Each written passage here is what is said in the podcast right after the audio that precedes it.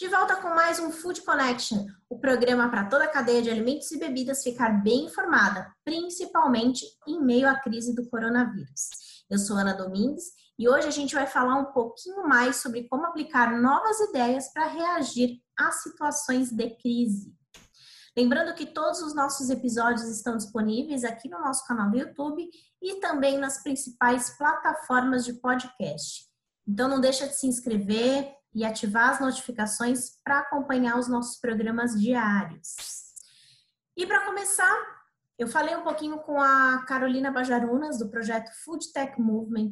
Ela falou um pouquinho sobre inovação e a importância da sua empresa é, ser criativa neste momento, não apenas para sobreviver, né, o negócio sobreviver, mas também ser um grande protagonista para ajudar a sociedade. São ideias interessantes que ela traz para a gente. Vamos conferir.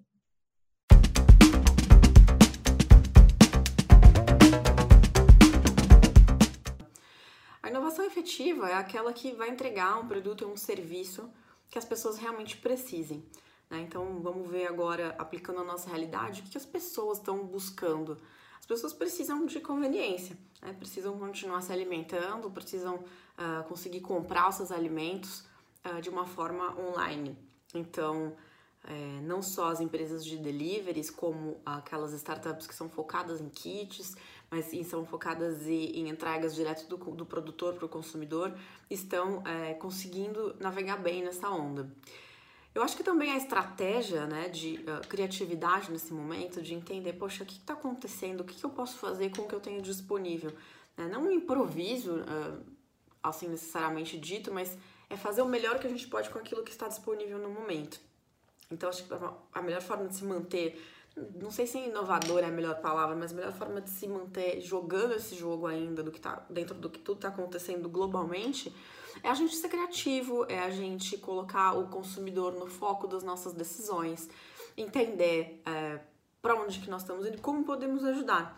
Como por exemplo uma startup, uma empresa na verdade de sucos dinamarquesa que deixou de produzir sucos por uma semana e falou: peraí, o que, que eu posso fazer? Então, eles usaram da criatividade na estratégia deles para, por exemplo, mudar a produção e produziram por uma semana o álcool gel, né, o desinfetante de mão. Também tem alguns exemplos de umas, algumas food techs brasileiras que eu conversei que estão fazendo delivery de, de, de alimentos de forma grátis, gratuita, que estão fazendo também algumas ações. Então, por exemplo, uma outra startup que faz marmitas saudáveis e quem cozinha são pessoas, é, as tias que cozinham, eles estão fazendo que em cada 10 marmitas você acaba doando um percentual dessas vendas para pessoas que estão em situação de, de vulnerabilidade. Então, tem muitos exemplos de, de pessoas que já usavam a criatividade em suas estratégias, continuam usando, uh, colocando o ser humano, o cliente, a empresa, enfim, a pessoa quem se destina o seu produto e serviço no centro dessas decisões.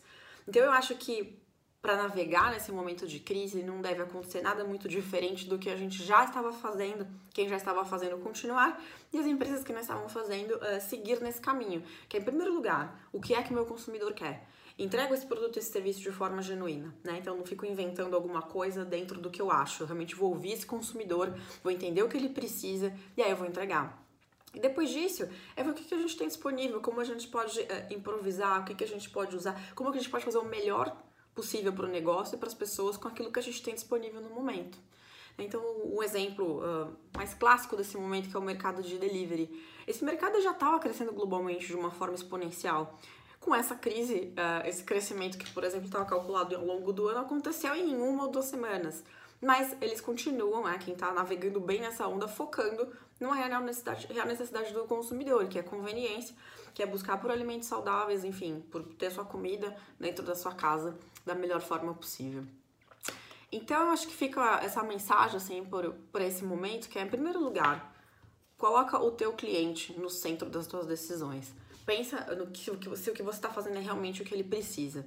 Dado isso, usa a tua estratégia, usa a tua criatividade. É, como é que eu posso fazer isso melhor? Como é que eu posso inovar? Como é que eu posso é, utilizar o que eu tenho disponível aqui e agora para fazer esse negócio funcionar?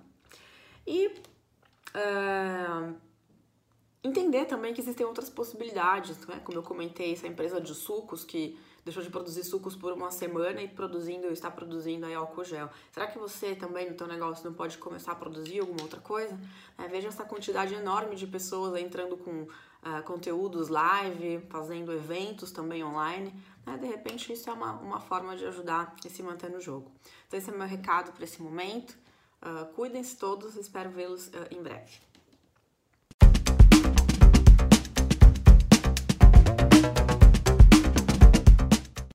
Bem legais esses insights que a Carolina trouxe para gente, né? Bom, se você quiser conferir mais algumas ações que estão sendo realizadas aqui no Brasil, dá uma conferida nas redes sociais das nossas feiras que a gente está compartilhando os posts de solidariedade. Inclusive, se você é uma marca e está com alguma ação especial durante esse momento de pandemia, envia para a gente que vai ser um prazer compartilhar com todo esse mercado. A nossa intenção é, geral, é realmente fomentar boas ações para que a gente possa passar por essa crise da melhor forma possível. Bom, mas voltando ao assunto sobre novas ideias para reagir à crise, é impossível a gente falar da cadeia de alimentos e bebidas sem tocar no assunto da embalagem. E para entender um pouquinho sobre como inovar e transformar este mercado, eu conversei com o Paulo Kulaif, da Clabin, que trouxe algumas orientações e visões sobre este tema. Vamos conferir?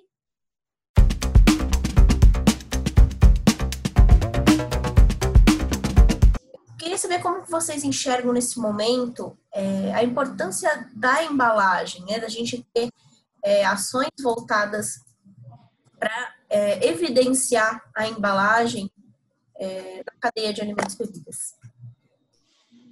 Tá legal. A gente, é, sob o aspecto de, de inovação, né, a gente tem algumas frentes é, onde, principalmente em substituição a outras matérias-primas é, com baixa é, reciclabilidade, né, é, de, não de fonte renovável e tal, citoplástico. Né. Então, hoje a gente tem é, muitas ações né, de desenvolvimento, nessa dessa natureza, né?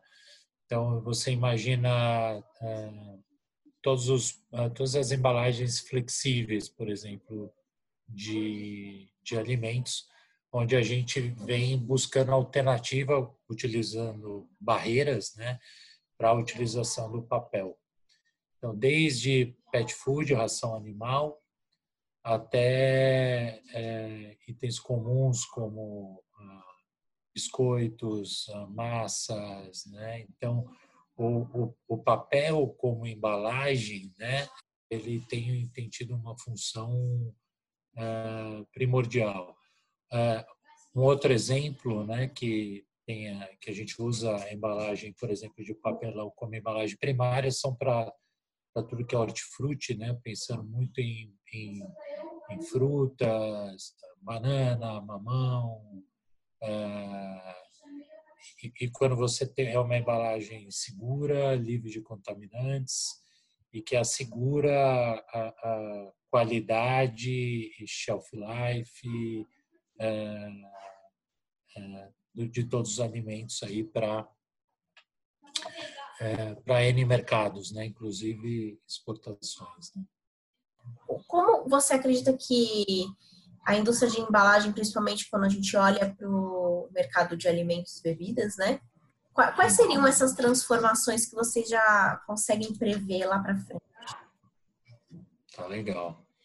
É, é, hoje é bem difícil de você é, fazer qualquer planejamento, né? Qualquer planejamento que a gente faça para o futuro, né? Pós-Covid, é, nós vamos errar. Mas o, o, o que a Clabinho, o que a gente está vendo no mercado de embalagens é, é, é um mercado que, é, imprevisível, né, sobre a ótica de demanda. É, mas a, a, um ponto que é, que é que a gente conversa bastante dentro da Clabin, né, é, é que nós somos muito resilientes, né? Nós estamos em mercados distintos. Né? É lógico que todos os mercados serão afastados, serão afetados, mas hoje estamos exportamos nossos papéis para o mundo inteiro, papéis, cartões, sacos, embalagens, né? Então, diversos canais de venda, né? canais de vendas diretos, indiretos, e, e, e, com uma diversificação de fibras e portfólio muito importante. Né? Então, a gente, é, é, até por estar presente dentro da cadeia né, de, de itens de primeira necessidade, a gente vê poucos impactos, mas uh, olhando para o futuro, né, e a Clabin tem, tem perspectiva de crescimento, uh, a gente não vê outra maneira de continuar crescendo, né, que é esse o nosso papel, de crescer e, sem diversificação. Então, hoje, nós somos, quando a gente olha pelo retrovisor, a gente vê nível de diversificação de mercados, canais de venda, tipos de fibra, tipos de embalagens que a gente pode seguir. Está abrindo um mundo de possibilidades com, por exemplo, papéis de baixa gramatura, como eu te falei, para embalagens flexíveis de 1, 2 quilos, né? líquido, pó, é, detergente, é, tudo que você possa imaginar. As we speak, nós temos desenvolvimentos com as grandes, os grandes brand owners no, no, no Brasil, até por uma necessidade de ter uma embalagem renovável, é, renovável, biodegradável, né, e com todas as propriedades de proteção, fibra limpa. Então, nós vemos aí uma, uma grande oportunidade, né, que, e com um grande desafio que é o mercado após Covid. Então, o que nós estamos trabalhando dia a dia é como a gente cresce e diversifica, né? Então, esse é um pouco da nossa estratégia, né? Como enfrentar um mercado que vai apresentar os seus desafios, que a gente não sabe é, para onde vai, mas a gente sabe que vão ter desafios.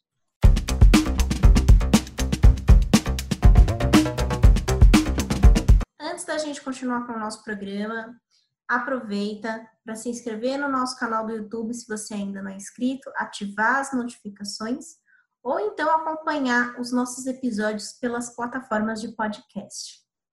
Voltando ao nosso assunto sobre ter novas ideias, né, para reagir à crise e também pegando aí o gancho do mercado de embalagens, né, com essa importante entrevista que eu tive com o Paulo da Clabin, existe um projeto, né, de economia circular para o mercado de delivery chamado Repote, que eu conversei com a idealizadora, né, a Júlia, e ela falou um pouquinho como surgiu esse projeto, né, um projeto que ele já está em fase de aceleração, em breve estará no mercado.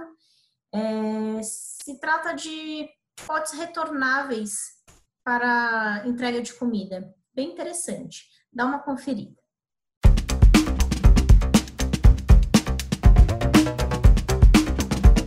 Eu acredito muito na questão de da gente fazer a nossa parte, eu acho que é muito importante. Mas ao mesmo tempo, quando essa nossa parte é um tipo de atitude que não é escalável, né? Que não é acessível para mais pessoas, é, é eu acabo achando assim desfavorável, na verdade, né? Porque a gente acaba se enganando que está salvando o mundo quando quando não está. Então eu falei, bem, eu duvido que eu vá conseguir convencer muitas pessoas a deixarem um potinho já no restaurante para depois elas passarem, depois elas pedirem no delivery, né? Isso acaba com a proposta de valor de praticidade do delivery, né? Então eu é, falei, como é que isso pode ser? Me perguntei como é que isso poderia ser escalável, né? Como é que isso podia ser aplicável para mais pessoas, para muitas pessoas. E aí me veio essa ideia de, pô, e se alguns restaurantes já tivesse esse potinho, né? Um potinho bom, assim, um, um, um, potinho reutilizável, né? Desses que, que a gente tem em casa e usa várias vezes e tal. E se já tivesse lá quando você fosse pedir, você não precisa deixar lá antes, já tá lá e aí ele vem para sua casa e chegando na sua casa com a comida dentro, não precisa virar lixo, você pode usar de novo, né? Que nem a gente usa os potinhos em casa mesmo para cozinhar, guardar as coisas, ou para qual fim você você achar útil, mas depois é, vai demorar muito mais para virar lixo, né? Você vai usando, usando, usando, usando. E não é um lixo que se faz imediatamente. E além disso, é, melhor seria, inclusive, se na verdade você pudesse devolver esse potinho, né, para para esse ciclo, né, de, de entregas e restaurantes e tal, porque uma hora se, principalmente aqui, né, ou hoje em dia, que se pede muito mais vezes, né, o delivery, a gente não, também não adianta ficar acumulando, né, ninguém ia querer acumular 20 potinhos em casa. Então, é, pensei em ter uma saída de devolver esse potinho para esse ciclo, né? alimentar ele de novo. E aí daí surgiu o reporte, né? Que é a ideia de fornecer para os restaurantes embalagens reutilizáveis para que eles possam disponibilizá-las em seu delivery como é, um opcional, né? E aí a pessoa que pede, quando chegar em casa, ela pode reutilizar e também eventualmente vai poder retornar.